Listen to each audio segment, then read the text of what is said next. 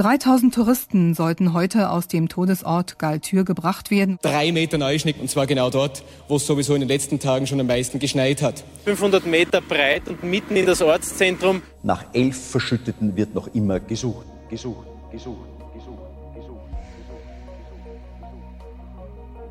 Das Lawinenunglück von Galtür reißt Familien auseinander. Kinder verlieren ihre Mama und ihren Papa, Eltern verlieren ihren Sohn und ihre Tochter.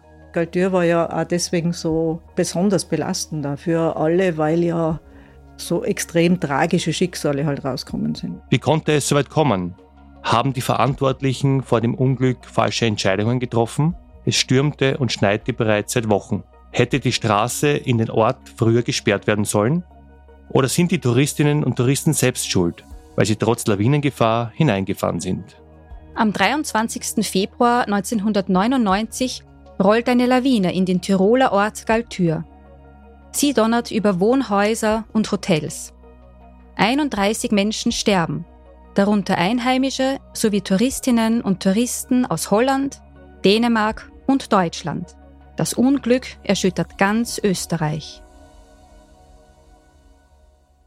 Ich bin Petra Tempfer. Und ich bin Bernd Vasari. Wir sind nach Galtür, Ischgl, Innsbruck und Imst gefahren und haben mit den Betroffenen gesprochen. Wir haben sie gefragt, wie sie damals das Unglück erlebt haben und wie sie heute damit umgehen.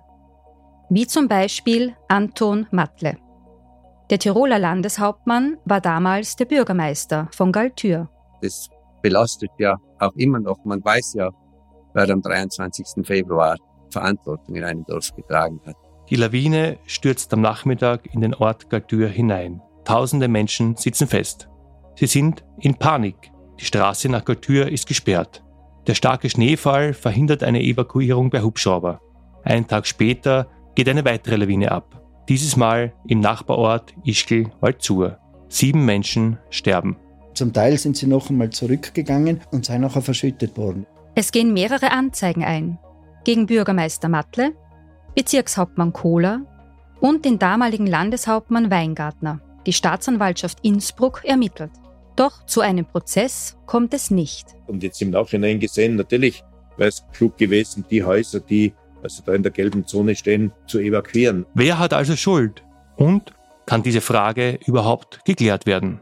Galtür, der weiße Tod. Ein fünfteiliger Podcast der WZ. Die erste Folge könnt ihr ab 16. Februar auf wz.at sowie auf Spotify, Apple und anderen Plattformen hören. Die weiteren Folgen erscheinen wöchentlich jeden Freitag.